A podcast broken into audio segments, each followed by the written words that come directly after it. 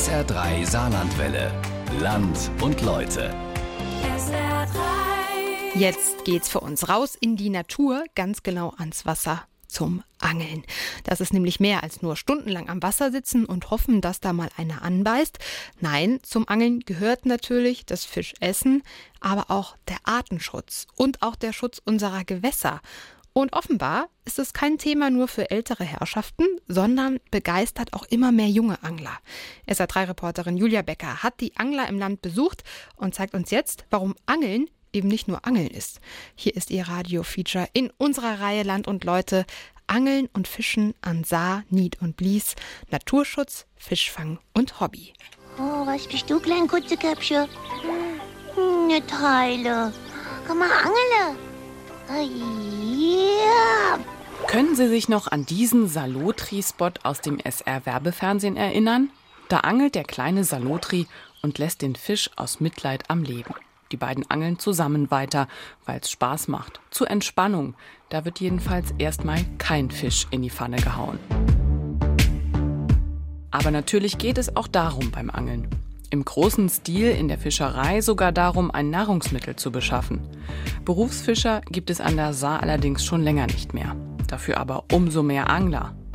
Der Fischereiverband Saar vertritt 239 Vereine aus dem Saarland und 10 Vereine aus Rheinland-Pfalz. Er hat knapp 14.000 Mitglieder. Circa 2000 Menschen pro Jahr werden im Saarland zu Anglern ausgebildet. Angeln ist in. Angeln ist so populär wie noch nie. Es gibt so viele Angler in Deutschland wie noch nie. Und das Gros der Angler, auch in den Angelausbildungen, die wir ja auch durchführen vom Fischereiverband aus, ist relativ jung. Also machen Menschen den Angelschein, um am Ende des Tages einen dicken Fisch selbst gefangen und gebraten auf dem Teller zu haben? Oder ist Angeln sogar ein Sport? Also viele unterschätzen das, aber wenn man zum Beispiel mal mit einer 11 Meter, 13 Meter Stück angelt, dann ist das halt schon schwer. Dann geht das schon auf die Arme, wenn man da immer hin und her muss. Ich würde es schon so bezeichnen. Ja, nee. Früher waren ja wirklich Wettfischen erlaubt. Das heißt, da sitzen 100 Leute am Wasser oder teilweise mehr und fischen und fischen und fischen. Und am Ende wird nachher gewogen, wer die meisten Fische hat. Und dann hat Preise gegeben, Pokal und so weiter. Ist auch Gott sei Dank heute auch nicht mehr erlaubt. Es wird heute als Hegefischen bezeichnet. Angeln ist kein Sport. Angeln ist äh, eine Leidenschaft, ein Hobby. Sport würde ich es nicht bezeichnen. Einfach aus Achtung vor der Kreatur Fisch. Angeln ist vor allem deshalb so in, weil man dabei seine Ruhe hat, die Natur genießen kann. Und in der Corona-Krise wurden sogar extra viele Angelscheine gemacht, weiß der Vizepräsident des Fischereiverbandes Bernd Höhn. Denn allein oder zu zweit am Weiher zu sitzen, war nie verboten. Also wir merken immer mehr, dass bei den Anglern, die in den letzten Jahren den Fischereischein nicht mehr verlängert hatten, seit März ein gesteigertes Interesse ist, wieder an die Gewässer zu gehen. Einmal die Ruhe und vor allen Dingen hat man auch die Möglichkeit, den ganzen Stress einfach mal zu vergessen und vor allen Dingen auf andere Gedanken zu kommen, wie ständig überall Corona. Und man kann für den Angelschein auch online üben. Dieses Angebot wurde in den letzten Monaten stark genutzt. Man kann am PC oder am Handy lernen und meldet sich dann bei uns zur Prüfung an. Natürlich waren die Prüfungen in der Corona-Zeit etwas ausgesetzt, aber mittlerweile laufen sie wieder ganz normal. Wer angelt, hat aber auch Pflichten. Natürlich muss nicht jeder Hobbyangler sich auch um die Gewässer kümmern, aber die Vereine und vor allem der Fischereiverband müssen das. Jedes Jahr bildet der Verband bis zu 30 Gewässerwarte aus. Zurzeit hat er 14 Angestellte. Nicht sinnlos Tiere töten steht im Vordergrund, sondern eigentlich das Gegenteil. Hege, Pflege, Natur- und Tierschutz. Klar, man muss die Gewässer im Auge haben, dafür hat man einen Gewässerwart, der hat Wasser kontrolliert, auch im Sommer vom Sauerstoff her. Man muss Besatzmaßnahmen machen in der Nied, zum Beispiel jetzt. Wir haben das ganze Spektrum im Blick. Von den Pflanzen, von den Tieren. Wir heben auch Müll auf, wo nicht von uns ist. Das ist für uns kein Problem. Also wir machen einmal im Jahr eine Saarreinigung, wo wir einfach an den, den Gewässern dann vom Müll befreien, vom Winter.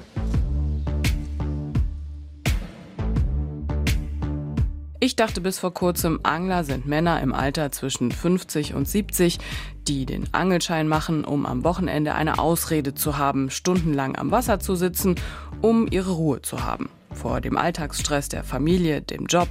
Dann bin ich aber ganz vielen jungen Anglern begegnet, wie Elias. Er ist acht. Es kann auch sein, dass man keinen Fisch fängt, aber das gehört halt beim Angeln dazu. Bei der SR3 Landpartie im letzten Jahr beim Angelsportverein Untere Nied in Siersburg habe ich festgestellt, jede Menge Kinder angeln. Und ganz viele Menschen tun es, weil sie in der Natur etwas für die Natur tun wollen. Und dann habe ich noch Sebastian Hoffmann kennengelernt, Doktor der Biologie, Schwerpunkt Ökologie. Er ist beim Fischereiverband angestellt und hat mir viel erklärt. Zum Beispiel auch, dass Angler und Jäger unter ähnlichen Vorurteilen leiden. Dabei hat er sicher nicht Biologie studiert, weil er gerne Tiere tötet. Es ist eine, sowieso ein Fehlgedanke, dass nur weil man Tiere nutzt und damit ja auch Tiere tötet und Tiere isst, deswegen Tiere nicht mag. Ich denke sogar, dass das Gegenteil der Fall ist. Dadurch, dass man davon lebt und so eng damit zusammenlebt, man ja auch einen viel, viel höheren Respekt vor dieser Kreatur, vor diesem Tier hat, äh, gerade weil man davon lebt und weil man mit ihm lebt. Man will ja auch, dass man in Jahrzehnten immer noch Fisch fangen kann und sich davon ernähren kann. Und deswegen schützt man ja auch diese Tiere, von denen man lebt. Sebastian Hoffmann klärt auf, unterrichtet sogar Wildtierkunde an einer Jagdschule. Und für den Fischereiverband kümmert er sich unter anderem um den Erhalt von Krebsen und Aalen in saarländischen Gewässern. Wie und wo genau, erfahren Sie später noch. Erstmal habe ich mich nochmal mit dem Angelverein Untere Nied getroffen, um herauszufinden, warum so viele Leute gerne angeln, vor allem junge Leute. Mike Schäffler ist der Vorsitzende des Vereins. Für unseren Termin hat er 30 Angler zusammengetrommelt zum Metzerbachweiher nach Rehlingen-Siersburg. In der Holzhütte am Weiher sitzen jede Menge Kinder und Jugendliche, bereiten ihre Angelausrüstung vor und üben dann am Weiher, wie man die Angel richtig auswirft. Sam 14 liebt es. In der Natur zu sein und einfach mal weg von Internet und allem und dann einfach ans Wasser setzen, die Ruhe genießen und dann halt auch seinen Fisch fangen. In den Kisten, die aussehen wie Werkzeugkästen und die jede Menge Kleinteile wie Haken oder Angelschnur enthalten, sehe ich keine Handys. Hier am Weiher hat man auch kaum Netz. An der ganzen Nied funktioniert quasi kein Mobilfunknetz. Dabei sind die jungen Angler, die hier mit spitzen Fingerchen Angelschnur durch Mini-Löcher fummeln, doch im besten Handyalter. Ja, sie dürfen es mitnehmen, wobei sie hier sowieso keinen Empfang haben. Hier nützt es ihnen nicht viel hier unten am Weiher. Das ist halt das Gute. Früh aufstehen gehört auch dazu. Und oft ist es kalt und nass. Da muss man sich halt warm anziehen, aber sonst geht das eigentlich auch normal. Angler sind eben echte Naturburschen. Es geht auch ohne Internet. Habt ihr Forelle noch hier drin? Ich habe aber gerade einen Biss gehabt. Ich war, nur, ich war nur am Rhein durchdenken, also was war das da? Auch dabei an diesem Tag am Metzerbachweiher in Rehlingen Wolfgang Wagner, Fliegenfischer. Fliegenfischen, das ist das mit der langen Schnur. Vielleicht haben Sie das schon mal in einem Film gesehen. In Aus der Mitte entspringt ein Fluss zum Beispiel.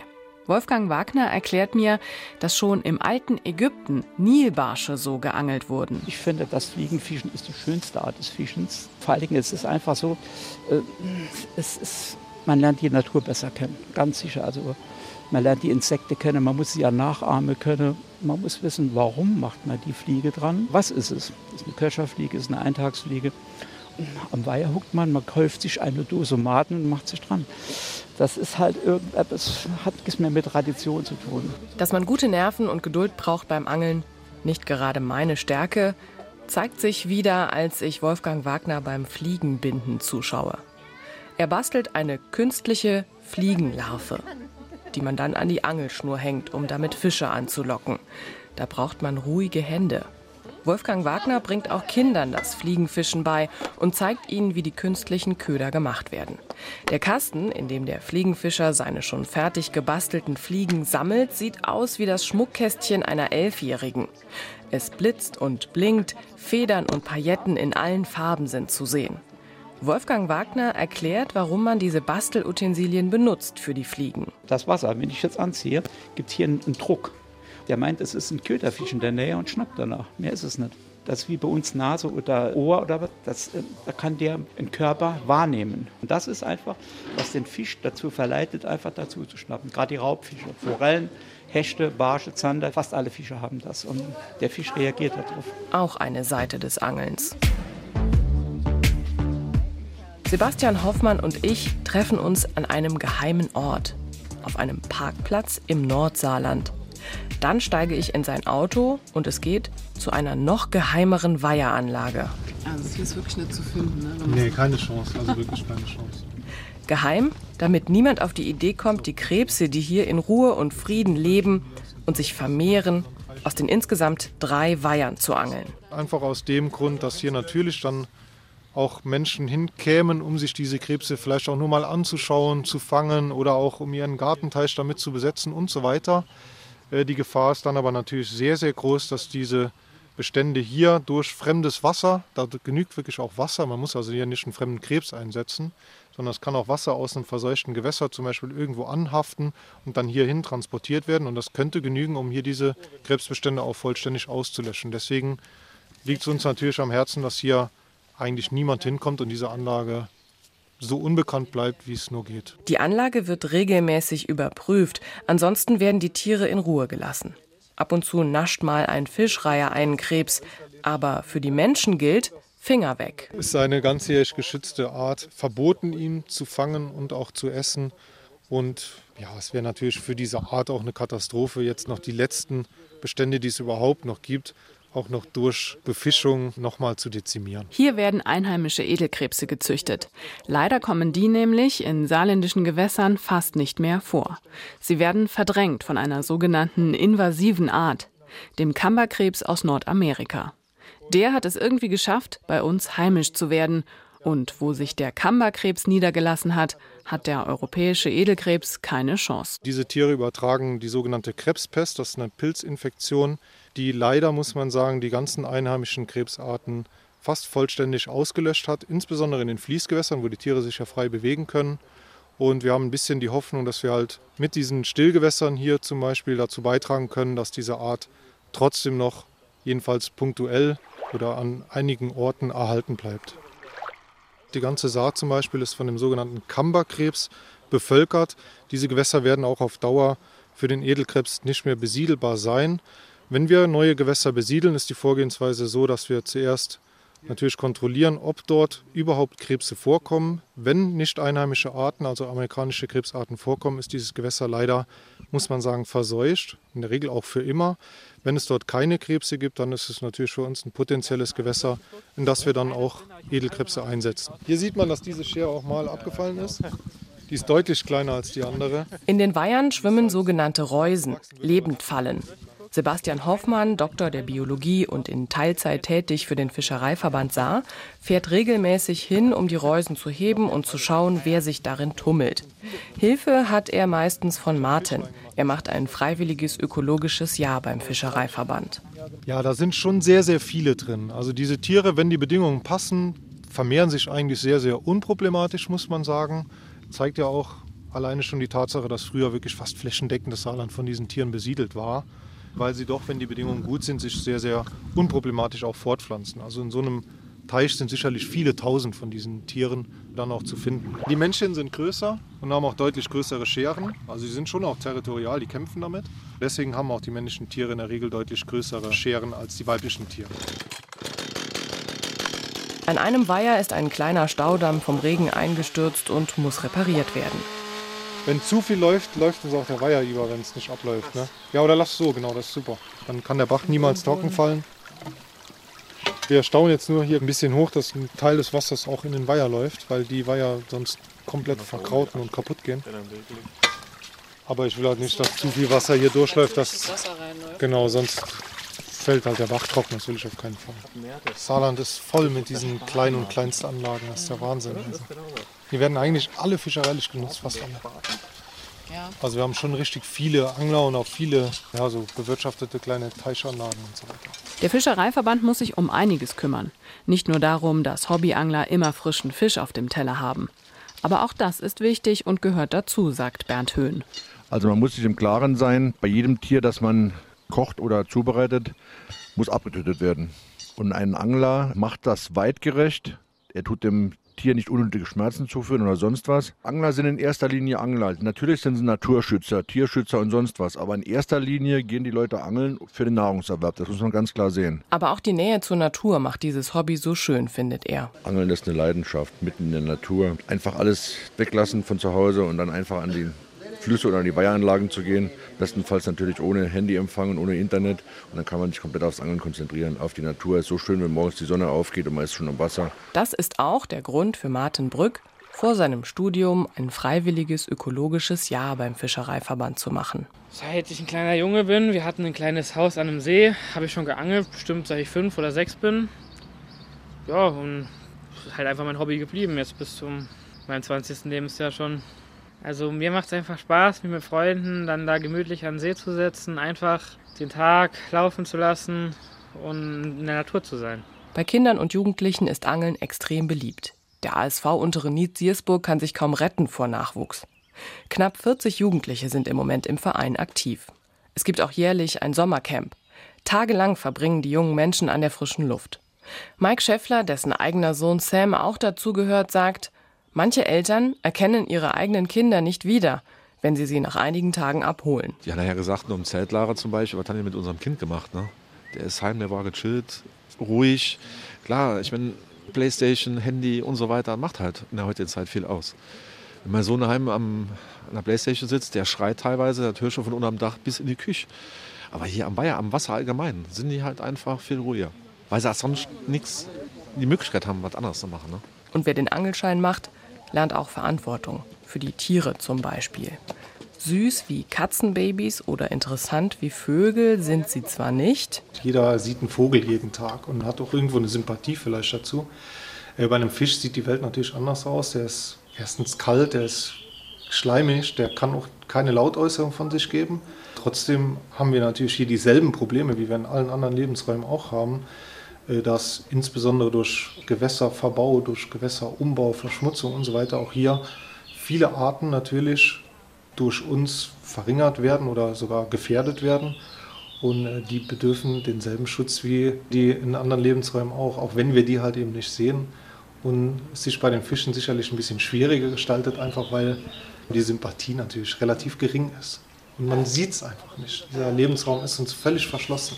Aber Sebastian Hoffmann kann sich nichts Schöneres vorstellen. Ich habe den besten Job der Welt, sagt er.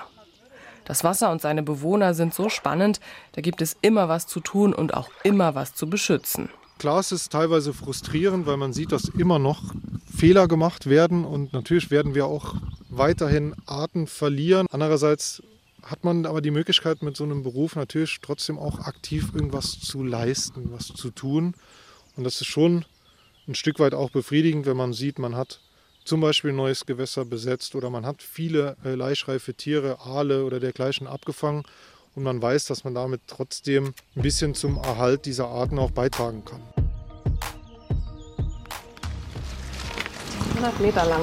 Im Endeffekt ist es natürlich schon eine Falle, die ich hier stelle. Zentrale des Fischereiverbands in Dillingen.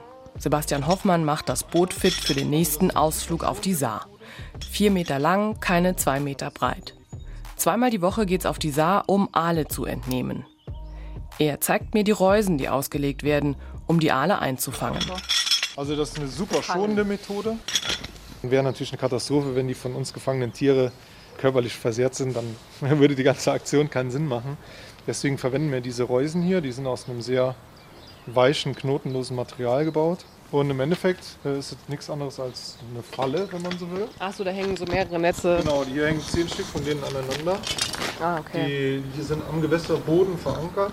Und die Funktionsweise ist denkbar einfach. Jetzt hier ist auch eine uralte Art der Fischerei, also die Reusenfischerei ist Jahrtausende alt. Der Fisch schwimmt hier rein, in diese Öffnung quasi rein, in den Ring, versucht dann hier rauszukommen. Da er immer bodennah versucht zu fliehen, kommt er Ah. unten nicht raus und geht dann so nach und nach in diese Reuse rein und ist dann in der Regel nachher hier in dieser letzten Reusenkammer quasi gefangen.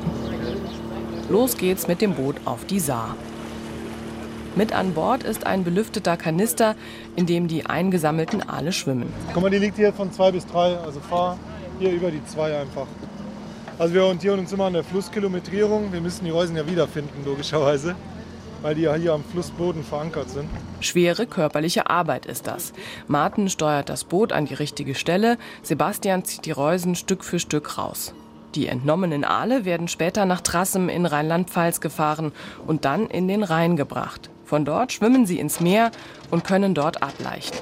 Die Aalinitiative Saarland gibt es seit fünf Jahren. In dieser Initiative werden Laichreife, das heißt ausgewachsene Tiere, die eigentlich Eier legen wollen, in der Saar abgefangen, da diese Tiere im Meer ableichen. Das ist also eine Besonderheit beim europäischen Aal.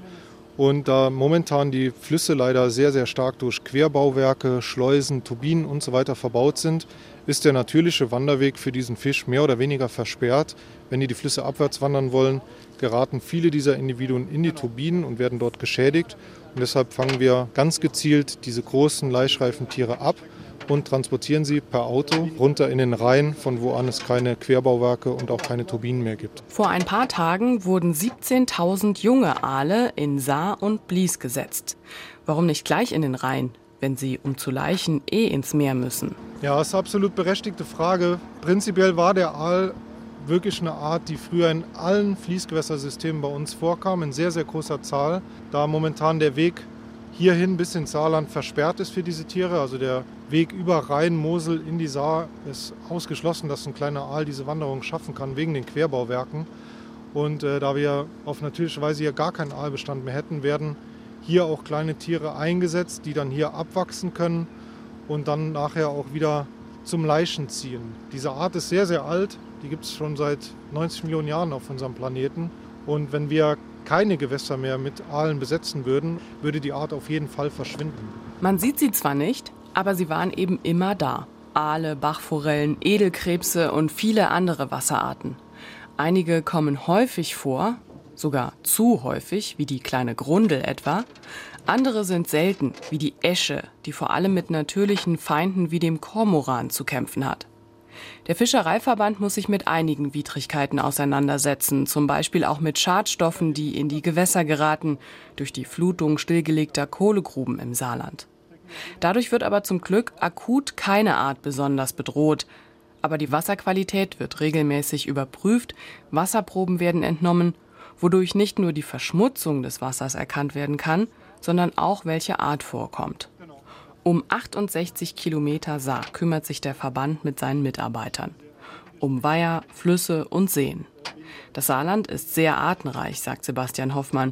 Allein 30 Fischarten gibt es hier. Aber die Bedingungen und der Lebensraum für die Arten müssen eben auch passen. In einer gewissen Zeit, gerade in dieser Hauptindustrialisierungsphase, waren natürlich diese Belange der Natur absolut zweitrangig. In erster Linie ging es um wirtschaftlichen Wachstum. Und damals hat man auf diese Sachen noch nicht geachtet, hatte das Bewusstsein ja auch noch gar nicht. Wir werden nie wieder Gewässer kriegen, wie sie waren, bevor der Mensch hier gelebt hat. Aber ich denke, das ist auch gar nicht Sinn und Ziel, sondern man muss versuchen, aus dem, was wir haben, das Bestmögliche im Endeffekt rauszunehmen, was auch für alle tragbar ist, auch noch finanzierbar ist. Durch den Menschen, wir haben einfach viel Strukturen geschaffen. Da, wo wir jetzt hier stehen, aber gab es früher diesen Teich nicht. Und da gab es auch früher diesen Weg hier nicht. Damit gab es auch diese ganze äh, Flora und Fauna, die hier lebt, nicht. Es war sicherlich artenärmer als heute. Davon muss man fest ausgehen. Tausende Saarländer haben einen Angelschein. Und es werden immer mehr. Gut 2000 pro Jahr kommen dazu. Klar sind da auch die Männer drunter, die einfach nur in Ruhe ein paar Bier am Wasser trinken wollen und denen die Fische egal sind. Nicht jeder Angler liebt Tiere, aber wer angelt, ist zumindest gerne in der Natur. Es ist so ähnlich wie beim Jagen. Viele Menschen sind dagegen. Grundsätzlich ist es gut für die Umwelt, denn diese Art der Nahrungsbeschaffung ist ursprünglich und hat mit Massentierhaltung nichts zu tun.